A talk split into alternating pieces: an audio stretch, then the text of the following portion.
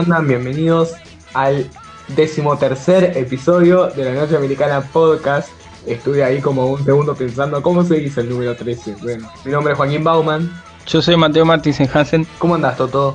¿Todo bien vos? Todo tranca, palanca, encerrado y nada, de milagro no me volví loco. Pasa que las películas evitan que me vuelva loco, o tal vez me hacen más loco, pero no me doy cuenta. La cuarentena ya es algo que creo que empiezo a tomar como cotidianidad, pero también a mí siempre me marcan que soy muy ansioso y esta no es la excepción, porque hay veces que, por ejemplo, digo que, por ejemplo, no me doy cuenta y pasaron tres semanas de cuarentena, ponele. Pero después otros días en el que digo, ok, estamos a 4 del 6 de junio, 4 de junio, y, ve, y después ya me pongo ansioso y digo, no, para, todavía quedan dos meses, la puta que me parió, ¿qué voy a hacer? Así me empiezo a volver loco, pero no por tener ganas de salir simplemente, sino por la molestia de, de la limitación de, de, caminar a la deriva, ¿viste? O sea, caminar en, con, como con los ojos vendados, porque no sabemos cuándo va a estar la vacuna, no sabemos cuándo se va a poder salir, no sabemos, o sea, es todo incertidumbre, que no lo critico, pero digo, al ser yo ansioso, me jode eso, no sé cómo manejas vos la ansiedad. Claro, sí, me, pasa igual, como que no la paso tan mal adentro, pero quiero salir, extraño, extraño ir al cine un montón, porque eh, yo antes de la cuarentena iba más o menos una vez por semana al cine, o sea, había veces que no podía, pero siempre que podía, al menos una semana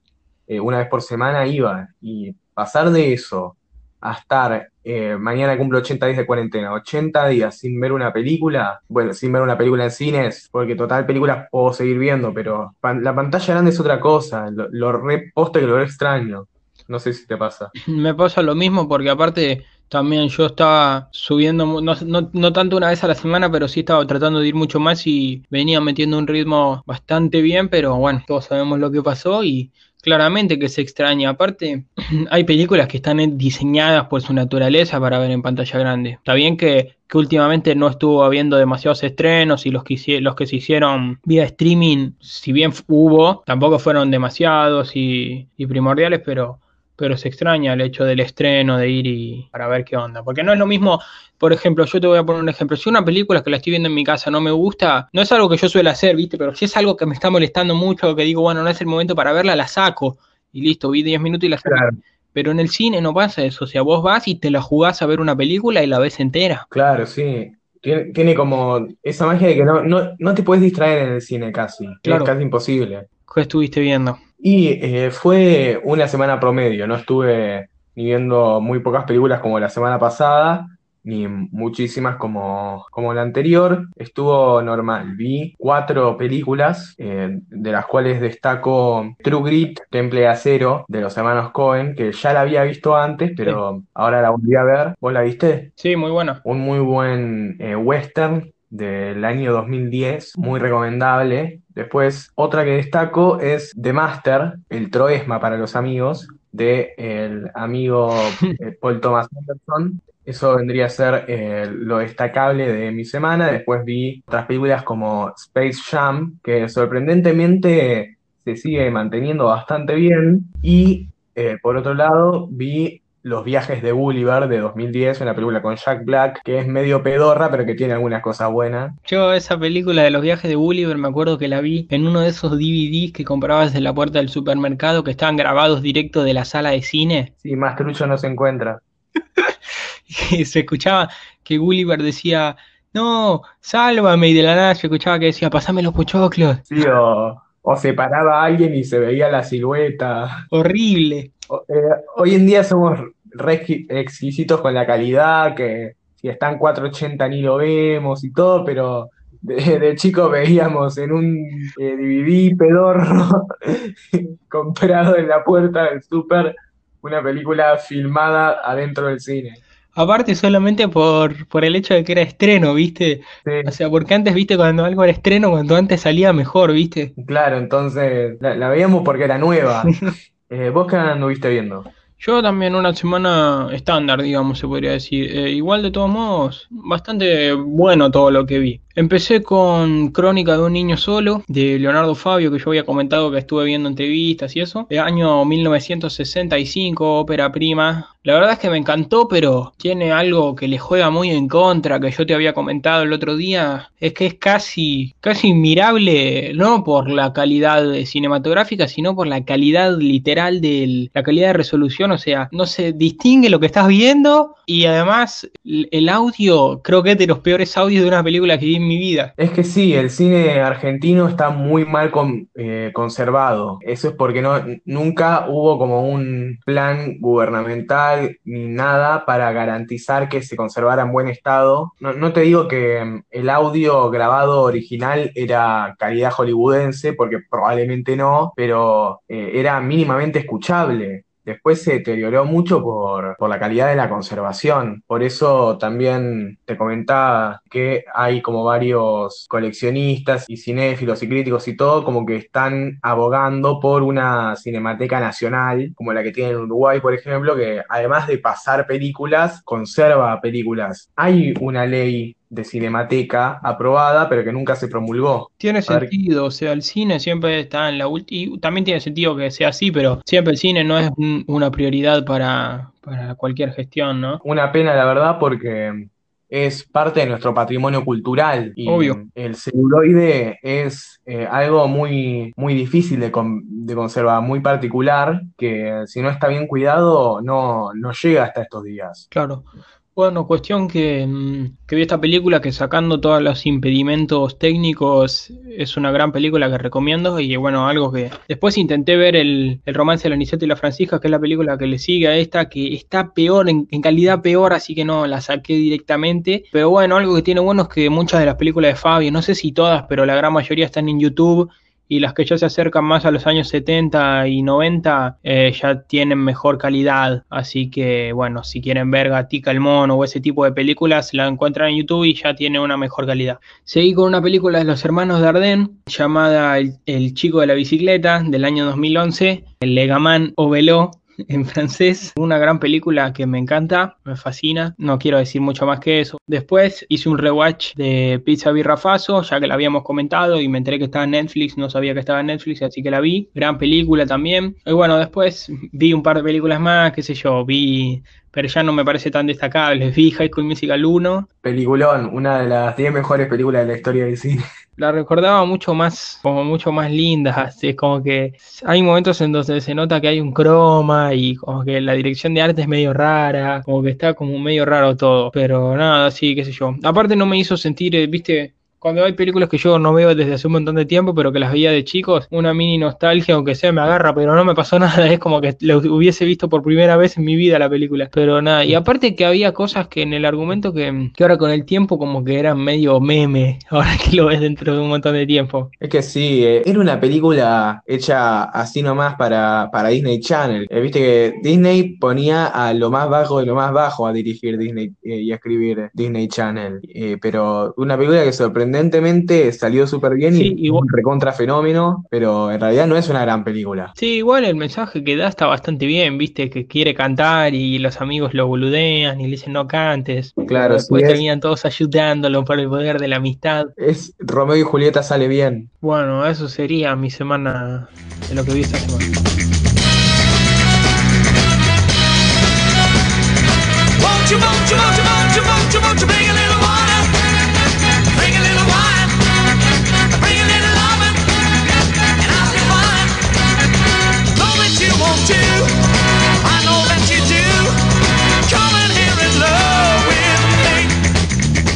Pasamos a hablar de la película por la que estamos aquí, como habrán visto ya en el título del capítulo, es Once Upon a Time in Hollywood, había una vez en Hollywood o Eras una vez en Hollywood, de nuestro querido Quentin Tarantino, una película del año 2019, a la cual llegamos re tarde para comentar, pero lo hacemos igual porque nos chupa un huevo. Aparte porque en el 2019 no teníamos el podcast. Claro, sí. Si no lo hubiéramos comentado, ni bien salió. Sí, una película que para algunos no, no, no alcanza lo máximo de Tarantino, que para otros es la mejor de Tarantino que para otros es ni bien ni mal, una película que no fue tan premiada, bueno, al igual que como muchas aplastadas por parásitos, pero que yo creo que no sé si es la que más me gustó, pero está ahí peleando por el puesto de, de la mejor del 2019. Sí, para mí es la mejor película del año pasado y la mejor película de Tarantino de toda su filmografía. Listo, lo dije. Sí.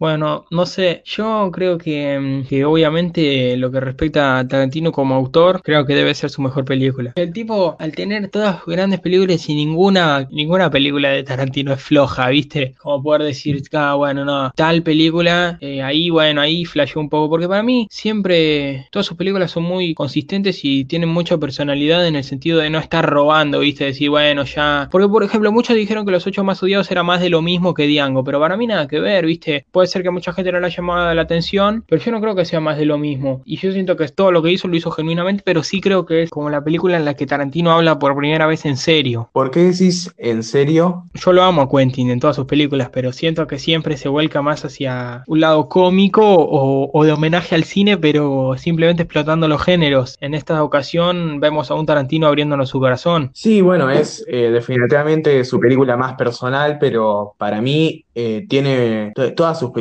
están cargadas de, de él, de, de, su personalidad, también de, eh, de un mensaje. Pero Yo creo que no. Donde más se ve. Yo creo que no. O sea, hizo grandes películas, pero muchas carecen de mensaje para mí. Para mí muchas son historias y simplemente historias para historias anecdóticas, digamos, que no tienen un mensaje de fondo, que no está mal No sé, para mí, pero No estoy muy de acuerdo, o sea, a mí todas sus películas me transmiten algo. Claramente en películas como Kill Bill es más eh, de patadas, sangre, cuchillo, diversión, sí. Por ahí es en la que menos puedo encontrar un mensaje, pero yo creo que en todas deja parte de sí Tarantino en sus películas, sí. Bueno, es inevitable que un autor deje gran parte de sí en su obra, pero, o sea, esta en Once Upon a Time in Hollywood sí es donde es más evidente. Sí, pero no hay que confundir las cosas. Una cosa es dejar parte de vos mismo y de tu personalidad y otra cosa es transmitir un mensaje. Yo nunca dije que, que no dejara parte de sí mismo, dije que siempre se ve tu amor hacia el cine en todas sus películas y también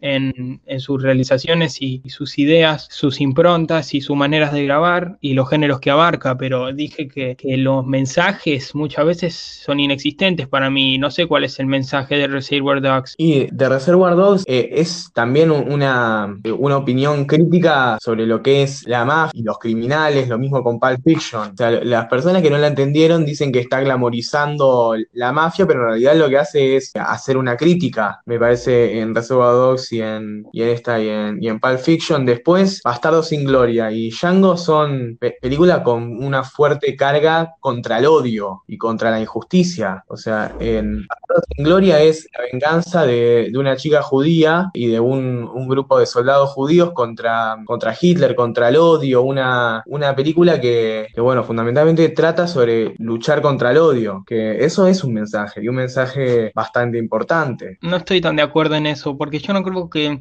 el cine de Tarantino se trate de dejar un mensaje, sino más bien de alrededor de toda su filmografía lo que busca es agarrar un género y hacer una película tal como hubiera hecho ese género. Por ejemplo, yo creo que hay una gran diferencia entre lo que podría ser una película de Scorsese o de Coppola acerca de mafia y lo que es una película de Tarantino acerca de mafia, porque para mí Reservoir Dogs no te busca bajar una línea de, criticar ni tampoco de glorificar, es simplemente una comedia de esas situaciones. Justamente me parece que al contrario, más que hacer una crítica, descontractura un poco el hecho de, ver a la mafia como algo que hay que criticar o algo que, que, hay que verlo como serio, sino que se lo toma más para la joda y mismo también el, ¿cómo se podría decir?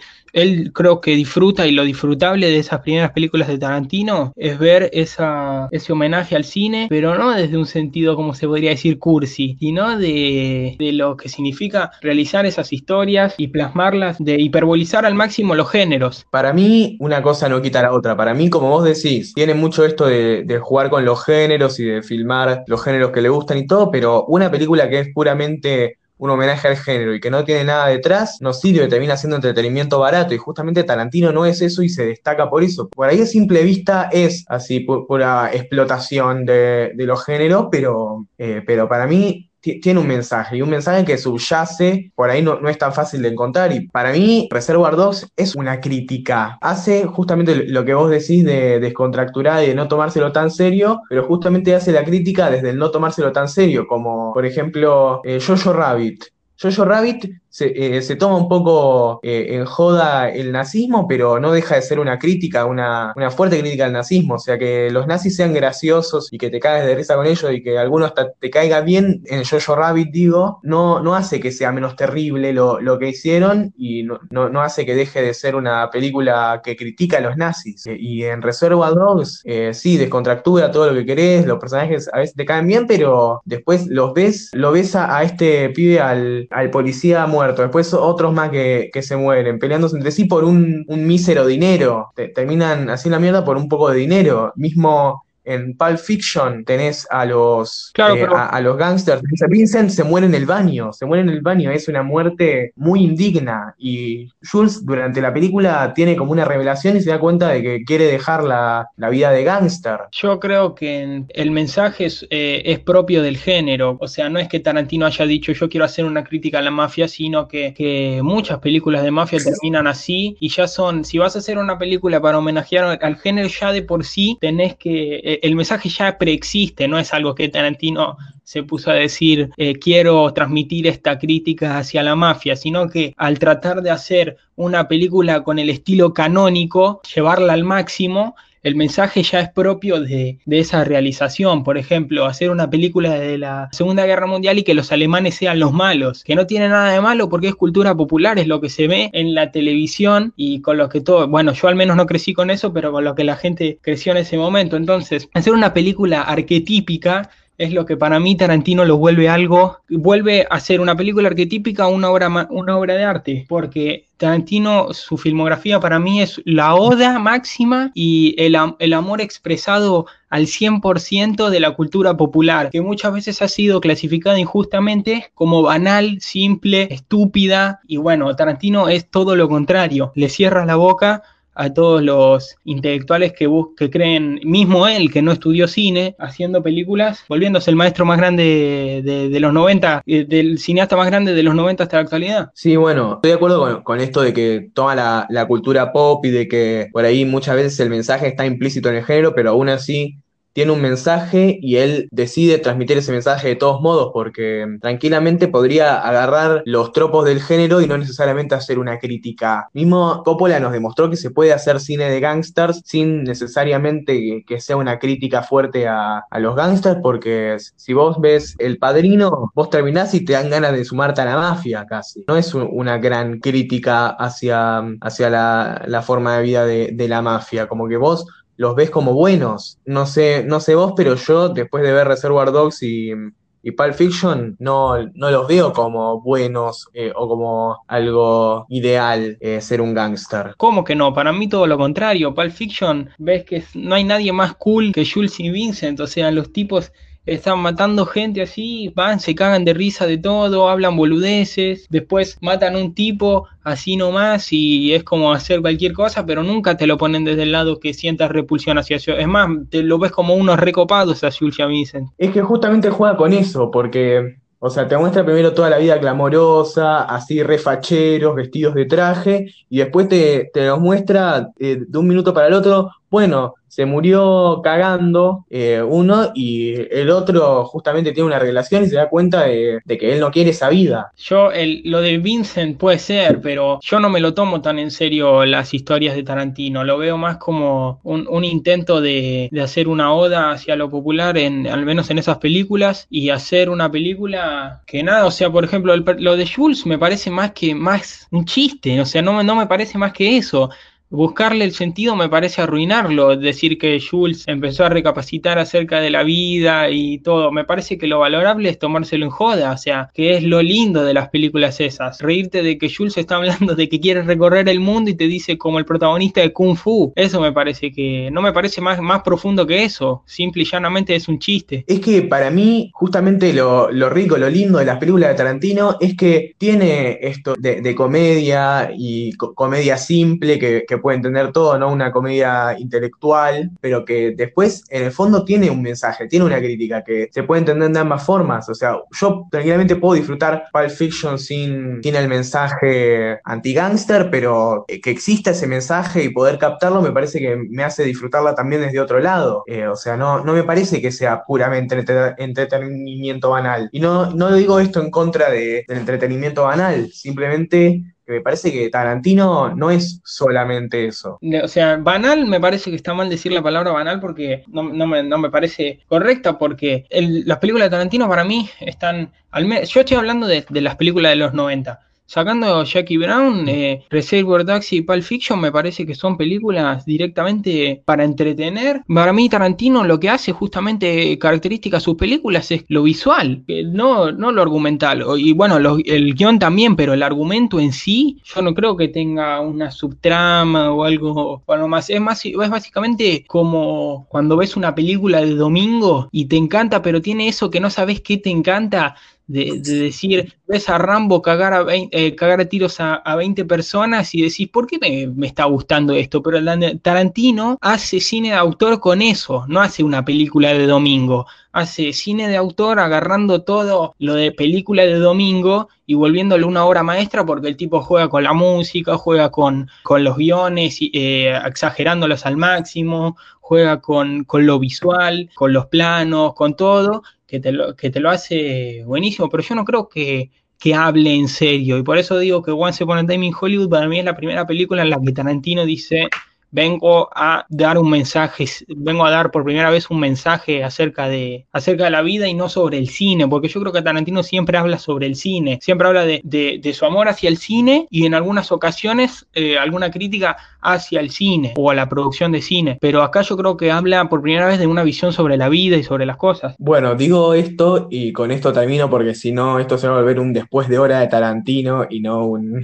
un episodio de Once Upon a Time in Hollywood, pero me encanta esta conversación que estamos teniendo, me encanta, es tipo nuestra primera eh, discusión verdadera en, la noche americana, eh, pero nada, lo que quiero decir es que para mí, para que una película pueda ser considerada de autor, es fundamental que eh, el director, en este caso director-escritor, tenga una cierta visión de mundo y una cierta visión y opinión sobre el material que está filmando y que la deja, que la deje entrever a través de, de la película y me parece que Tarantino lo tiene si no tuviera una visión, una, opinión sobre, sobre lo que pasa, una, eh, eso que digo, para mí no, no sería del todo un autor, sería un director brillante, pero no del todo un autor. Pero igual entiendo, entiendo tu punto de vista. Vos preferís verlo por ahí, no tanto desde el lado de mensaje, por ahí un poco más de hilado fino o de eh, así más intelectual. Y para vos, lo que más destacás y lo que más te gusta, al menos de las primeras películas de Tarantino, es este, esta especie de ludicidad, no sé si se dice así, eh, de juego que él tiene con, con el guion y con la cámara y con los géneros. Mira,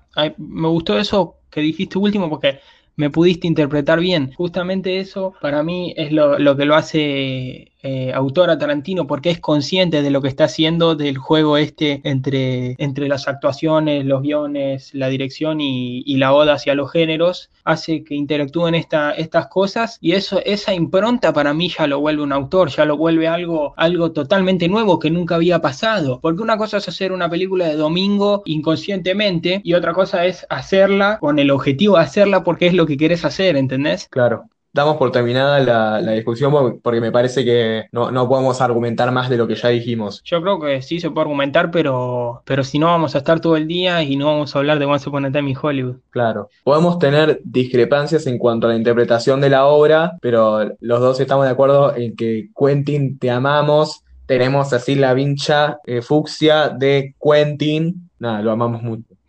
Pasamos a Once Upon a Time in Hollywood. Entonces, esta película sigue a tres personajes que están distribuidos en como dos tramas principales. Una en realidad es la trama principal y otra es como una subtrama, una trama secundaria que se terminan uniendo al final. Tenemos por un lado a Rick Dalton y a Cliff Booth. Rick Dalton es un actor que fue muy popular eh, a principios de los 60 en una serie llamada Bounty Law, un western, como se hacían un montón en esa época, eh, como por ejemplo Bonanza o El Gran Chaparral. Estaba esta serie, Bounty Law, no existió en la vida real, pero es como una, un homenaje a estas series. Y está Rick Dalton, que ya varios años después de que termine Bounty Law está medio en la mierda solo consigue ser el villano en algunos capítulos de, las series y ya está siendo medio olvidado. Tampoco pudo tener una carrera exitosa en el cine, así que está medio ahí en una crisis. Después lo tenemos a Cliff Booth, que era su doble de riesgo durante el final de Bounty Law y se hicieron muy, muy amigos y desde que terminó Bounty Law se convirtió medio en su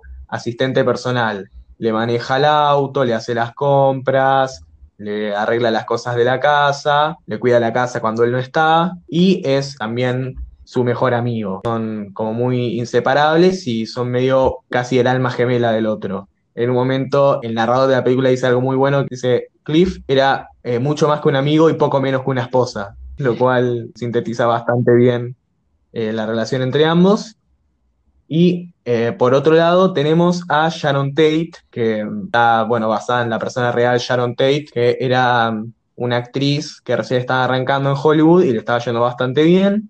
Estaba casada con Roman Polanski y, como muchos sabrán, la mayoría ya es cultura popular, esto no es spoiler, Sharon Tate eh, terminó asesinada por el clan Manson, un grupo de hippies comandados por eh, un psicópata llamado Charles Manson que hicieron bastante quilombo en Los Ángeles de 1969, que justamente es el lugar y época donde transcurre la película. Es re complicado hacer una sinopsis o, al menos una premisa de, de la trama porque no es una película muy convencional, ¿no? Obviamente.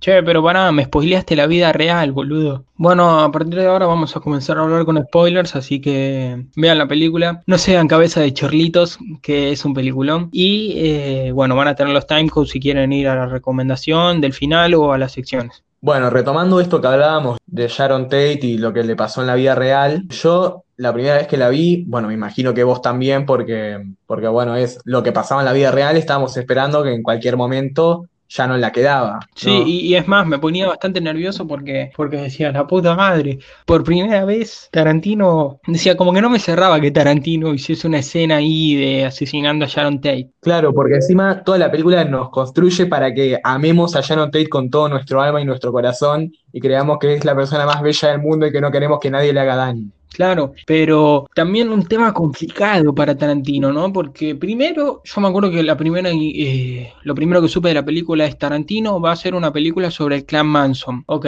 yo dije, no me gusta una mierda porque no sé qué va a ser.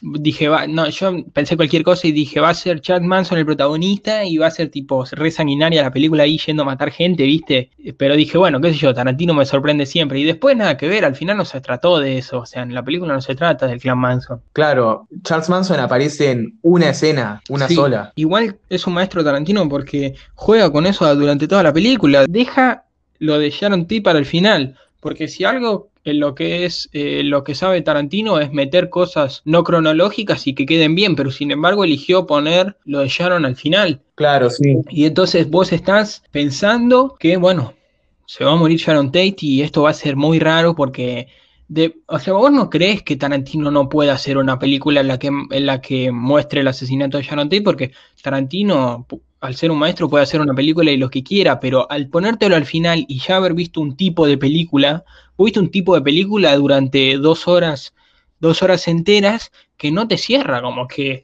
como que pase eso, ¿viste? Entonces, yo el sentimiento que estaba teniendo en el cine era, ¿sabes que me va a decepcionar Tarantino por primera vez en mi vida?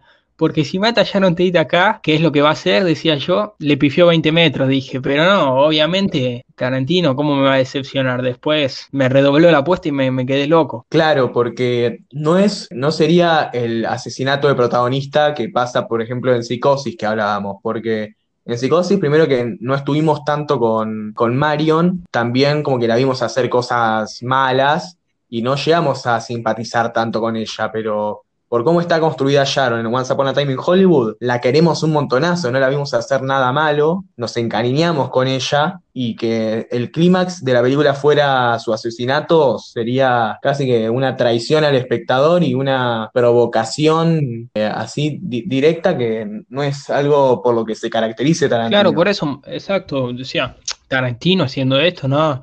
Cualquier cosa. Aparte, más allá de si obviamente nos encariñamos con el personaje de Sharon, una cosa es que Tarantino invente personajes y les arranque la cabeza y, les meta un tiro y haga lo que quiera, pero otra cosa es agarrar a Sharon Tate embarazada como te la están mostrando. O sea, había dos opciones, o que no te muestre nada, pero se entienda que murió, iba a ser un bajón igual y iba a ser rarísimo, o que te muestre el asesinato que iba a ser algo totalmente morboso, ya no importa si sos Tarantino, ¿viste? Eso para la película que habías mostrado no corresponde. Claro, y ya es directamente casi una falta de respeto hacia, hacia la persona y hacia la, familia de Shannon Tate, de la vida real. Igual ya cuando vi que, obviamente no me vas a decir que, bueno, si ya habías visto Bastardo sin Gloria antes, yo después de, de que ya está todo tranquilo y Cliff se va en la ambulancia y todo, yo dije, ya está, ahora como que no dije ya, bueno, no, no pasa nada con Sharon T, pero dije, mm, va por este lado ya, eh, no, no creo que pase nada. Claro, sí, ya como que nos relajamos y decimos,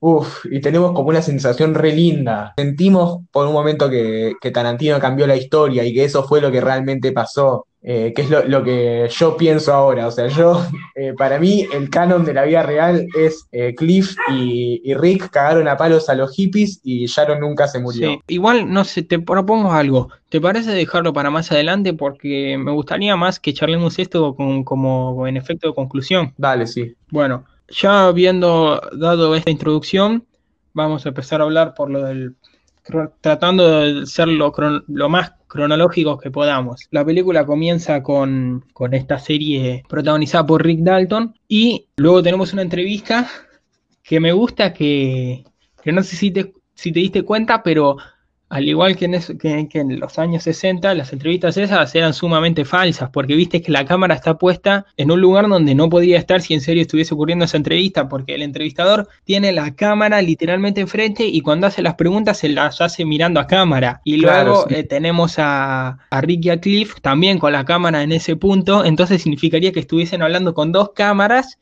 en el medio de, la, de entre ellos tres dos cámaras y uno mirándolas de frente y otros hablando que sería muy raro. O sea, se nota que esa entrevista es, falsa. Claro, sí, es para esos mini programas de entrevista de las cadenas que en realidad era más para publicitar que una entrevista real. Y bueno, acá ya vemos cómo Tarantino juega todo el tiempo con los formatos, ¿no? Ahí cada vez que vemos una serie de televisión o algo parecido, lo vemos en cuatro tercios, después eh, eh, los fragmentos de películas lo vemos en 16 novenas y después su película, o sea, Once Upon a Time in Hollywood, todo es parte de Once Upon a Time in Hollywood, pero se podría decir la, historia de Cliff y, y Rick la vemos todavía más panorámicamente. Lo interesante también de esta escena en cuanto a guion es que Jan nos plantea la relación entre Cliff y Rick porque su relación dentro del cine es más o menos la misma que por fuera del cine, porque, bueno, viste que, dice, ¿y cómo calificarías, digo, cómo definirías la, la labor de un doble de riesgo? Eh, Rick dice, cuando un actor eh, no, no, puede hacer escenas de riesgo, el doble tiene que eh, llevar la carga. Y después le pregunta a Cliff, eh, ¿Así definirías tu trabajo? Y él responde, ¿llevar su carga? Sí. Y bueno, es básicamente la relación entre ellos dos, porque Cliff eh, su, asistente personal, le hace todo, le, eh, lo, maneja a todos lados, es justamente lleva su carga. Claro. Bueno, luego de esta entrevista nos trasladamos a la casa de Rick y vemos este como mural de su cara. Y llega el auto con Rick y, y con Cliff y aparece, ¿no? escrita y dirigida por Tarantino pero al, contrario del resto de películas, o tal vez será que estoy equivocado, no es algo épico. Incluso hay un silencio, porque mismo hay pájaros, ¿viste? Hay como este, este silencio de árboles y de hojas moviéndose con pájaros, que creo que ya plantea una diferencia con el resto de las películas, ¿viste? No sé, por ponerlo máximo, Pulp Fiction, eh, Pulp Fiction cuando aparece el título, aparece esta canción. Y como que explota todo máximo así ¿Entendés a lo que me refiero? Sí, y claro, acá como que arranca más tranquilo, menos épico y como que ya nos da un indicio de cómo va a ser esta película, que va a ser la distinta de, de Tarantino. Claro. Eh, o sea, con esto no estamos diciendo que la película sea lenta ni aburrida porque no es ninguna de las dos cosas, sino que tiene sí un ritmo más, más tranqui que las demás pero no llega a ser lenta, en mi opinión. Sí, muchos clasificaron el guion como de los peores de Tarantino y dijeron que lo mejor era la fotografía y la iluminación. Yo no coincido. Yo tampoco. O sea, para mí es un, un gran guion, un muy buen guion que, bueno, no es tan como los otros de Tarantino, pero eso no lo hace un mal guion, lo hace un guion distinto. Pareciera como si ya uno se acostumbrase a que Tarantino te meta un monólogo un monólogo de un tipo diciendo algo gracioso y eso ya lo hace un buen guion. O sea, en ese sentido, cualquier película relativamente eh, diferente, claro, la gente lo clasificó como un mal guion comparándolas con el resto de Tarantino. Para mí son guiones diferentes. Sí, obvio, porque la gente que no sabe qué carajo es un guion cree que mal guion es que falta de diálogos épicos. Claro. Esta película no está llena de diálogos épicos como, eh, como las otras, pero para mí tiene varios diálogos memorables. Sí, sí, pero para mí eh, es muy cierto lo que decís, pero también hay, hay gente que confunde diálogos con guion, porque guion es lo que está viendo, todo lo que está viendo es guion. Claro, toda la película es el esqueleto de la película. Claro, o sea, vos ves a Cliff tirándole la comida al perro y eso en el guion dice, Cliff le tira la comida al perro, no es que solamente cuando habla en el guion. Claro, porque si no es como decir que los planos de un edificio son solo las ventanas. Claro, claro. O sea, para mí lo clave de un buen guion, eh, o una de las claves es que todo cierre, que no haya nada al pedo, que todo lo que se plantea se resuelva, que mm, no, no resulte abrumador, no resulte aburrido, y me parece que todo eso lo cumple. Sí, igual para mí este guion es fuck McKee. Sí, totalmente. Ya sabemos, todo no hace falta repetir que por si alguno se ofende, ya sabemos que McKee dice que eso es solo una manera de ver las cosas, porque que la mayoría de las películas que funcionaron, funcionaron así, pero nada, él también después da, da toda una Biblia de León y esta película es, creo que es muy nada que ver con, lo que dice aquí. Claro, sí. Por ahí, si las muy fino, puedes encontrar similitudes o cosas que, que haga que estén dentro de lo que dice aquí, pero, pero sí que se, aleja mucho del arquetipo de guion que da. Claro, aparte, no, si nos ponemos a pensar en la historia. Ponele que tenemos la historia de, de, Rick y Cliff y la querés separar en dos historias, la de Rick y la de Cliff, y después tenés la historia de Sharon. Son tres historias. Una no tiene tres actos, la de Sharon no tiene tres actos son ciertas vivencias de ella que vamos viendo. Y después Rick y Cliff, tampoco yo la clasificaría como que tienen tres actos, porque si le sacás las escenas de, ¿cómo se podría decir? Las escenas de, acompañamiento, que igual son buenísimas. El inicio, ponele que es que, la única historia que puedes encontrar con tres actos vendría a ser lo de, lo de la carrera cinematográfica de Rick, pero yo no creo que la película se trate de eso, porque obviamente importa que Rick ya se está sintiendo inútil por ser viejo, pero convengamos que si la película se tratara de eso, sería una película totalmente distinta. Si yo pienso en Once Upon a Time in Hollywood, no pienso en la, eh, vemos la carrera de, un actor que está llegando a las últimas, que no sería una mala película, pero es una diferente porque, claro, el primer acto ahí sería que Rick está viendo que, ya está pasando de moda. El nudo sería que está viendo si irse a Italia o no, y el desenlace sería que vuelve con una esposa nueva, pero yo no creo que la película trate de eso. No sé, yo creo que le puedo encontrar una cierta estructura que puede ser de tres actos a la historia de Rick, porque, bueno, tenés el, el inicio de eh, Rick está en la mierda, ¿no? Eh, está en la mierda de su carrera y de su vida y todo. Y después todo lo, que es eh, la, secuencia, las varias secuencias que pasa haciendo el, piloto de, de, Lancer, son como un desarrollo para él, porque ahí es como que él se da cuenta de que él da para más y de que es, es un buen actor y, y, que realmente puede hacer algo de, de su carrera y después eh, finalmente es él recuperando de cierta forma su carrera o dejándonos la puerta abierta a que él va a poder recuperar su, carrera cuando, cuando se hace amigo de, de Sharon. Claro, sí.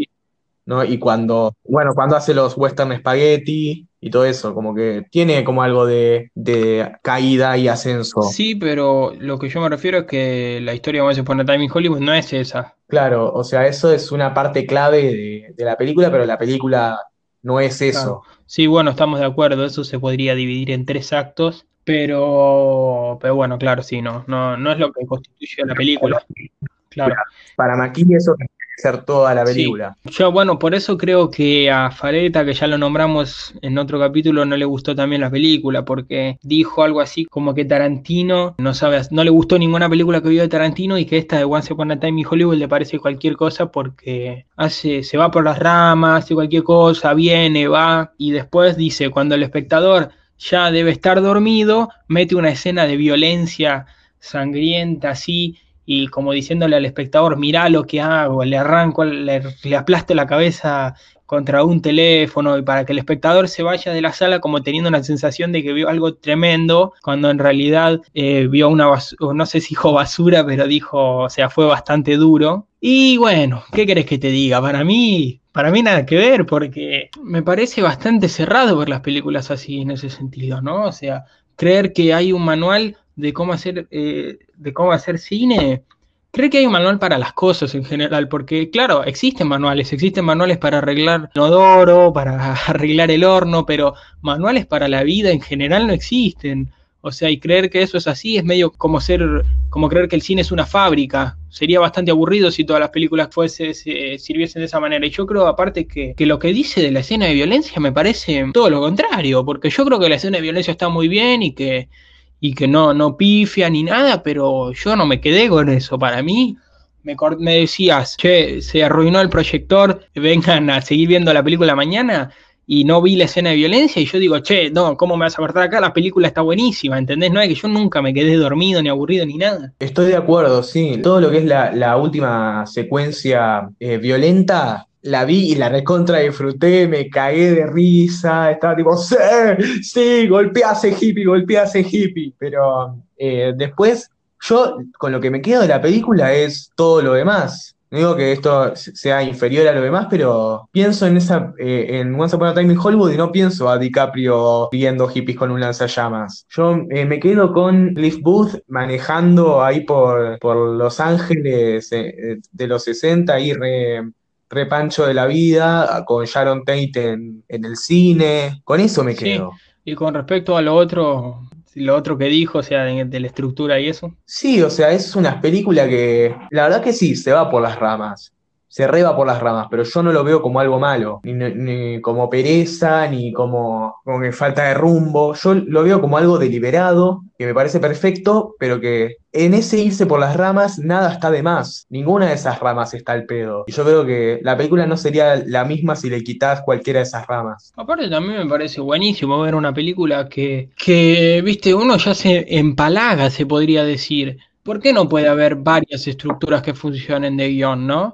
Claramente acá vemos una estructura totalmente diferente a la de Maki, de otra naturaleza, que si algún crítico se sienta podría inventar algo que se llame estructura Once Upon a Time in Hollywood, pero por alguna razón nos encasillamos en lo que se llama tres actos, en lo que ya sabemos todos, y qué sé yo, que venga alguien y te diga, no, mira, qué sé yo, yo a mí me pinta poner el, el nudo al principio y después que no haya desenlace, bueno, como ya sabemos que la flor tiene un poco de eso. Y yo creo que el espectador eh, se va, al menos un espectador que ya está empalagado de ver siempre lo mismo, al contrario, le va a reavivar la llama de amor hacia el cine. Esta película a mí me hizo darme cuenta que el cine es infinito, o sea, lo que vos ves en el cine claramente es guion, pero no, no es que estás disfrutando de ver cómo, eh, de, de disfrutando de ver la realización del guion y cómo aplicó ciertos términos. Estás disfrutando de la película en sí. Después, si la película te gusta, ya basta con eso. No importa que si es qué escuela de guion aplica. Claro, sí, exacto. Otra vez no estamos de acuerdo con, con Angelito Sí. Fareta. Y con respecto a Parásitos, que también había dicho que no le había gustado, yo creo que, que la dirección de esta es mejor que Parásitos. No sé qué opinas vos. En cuanto a Sí, dirección, en cuanto a decís. dirección. Las dos están súper bien. Los dos son grandes directores que dirigen cada uno su película de la mejor manera posible. No sé si se puede comparar del todo, pero yo particularmente, aunque me encantaron las dos, Once Upon a Time in Hollywood me gustó un poquito más y me pareció un poquitín mejor. Me parece que ya es, es otro Para mí, nivel. sí. Es ya otra cosa. Tarantino se fue a un plano místico por fuera de, de todo el resto del cine. Como siempre hizo. No, no sé si siempre lo hizo, o sea, eh, pero todo lo que hizo antes fue en preparación para Sí, esto. obvio no, mí. pero lo que yo digo es que siempre los dejó contando con los dedos a los otros directores, porque siempre apareció Tarantino en una época y hizo algo de 10 años después, o sea, adelantado como 15 años. Claro, sí. Tarantino hizo eh, Pulp Fiction, que era una, una película así medio, medio rompecabezas, y a partir de ahí salieron un montón a hacer más o menos lo mismo. Llegó Christopher Nolan, hizo películas así del estilo, después un par más. Siempre eh, estuvo adelantado.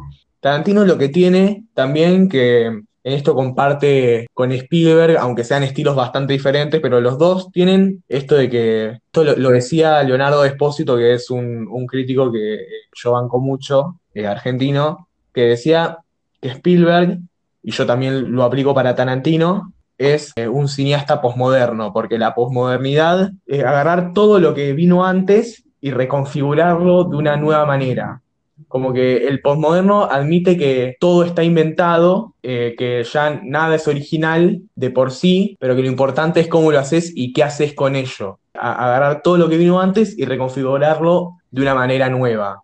Y bueno, Spielberg hace eso y Tarantino también, porque agarra los géneros de siempre, agarra eh, las influencias eh, visuales de, de- los clásicos y, de todo y hace algo nuevo con eso. Sí, está, está bueno eso, ¿eh?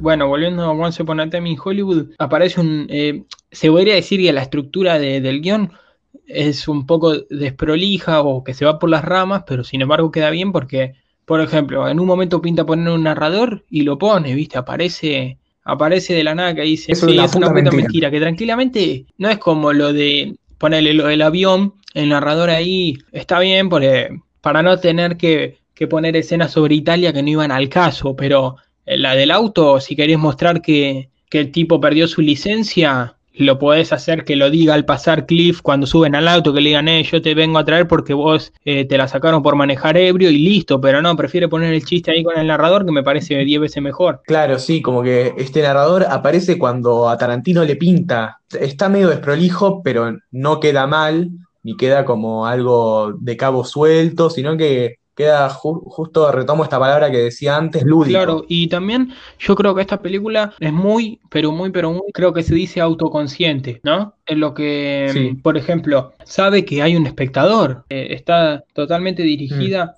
hacia alguien y sabe que es una película también, porque, mm, bueno, el narrador, los cambios de formato yo creo que también te hacen demostrar que es una película, esto también de que al principio miran a la cámara directamente, es como todo muy, sí, es muy autoconsciente. Totalmente, o sea, sabe que, que es una película, sabe que hay un espectador del otro lado, que, que el espectador también sabe que es una película, eh, como que se crea un, un pacto nuevo, ¿viste? Que es un pacto diferente al de, al de por ahí el cine clásico, que ahí es pacto más invisible, y acá se reconfigura el pacto y el pacto es, los dos sabemos que esto es una película, así que los dos estamos de acuerdo con esto, Claro. vamos.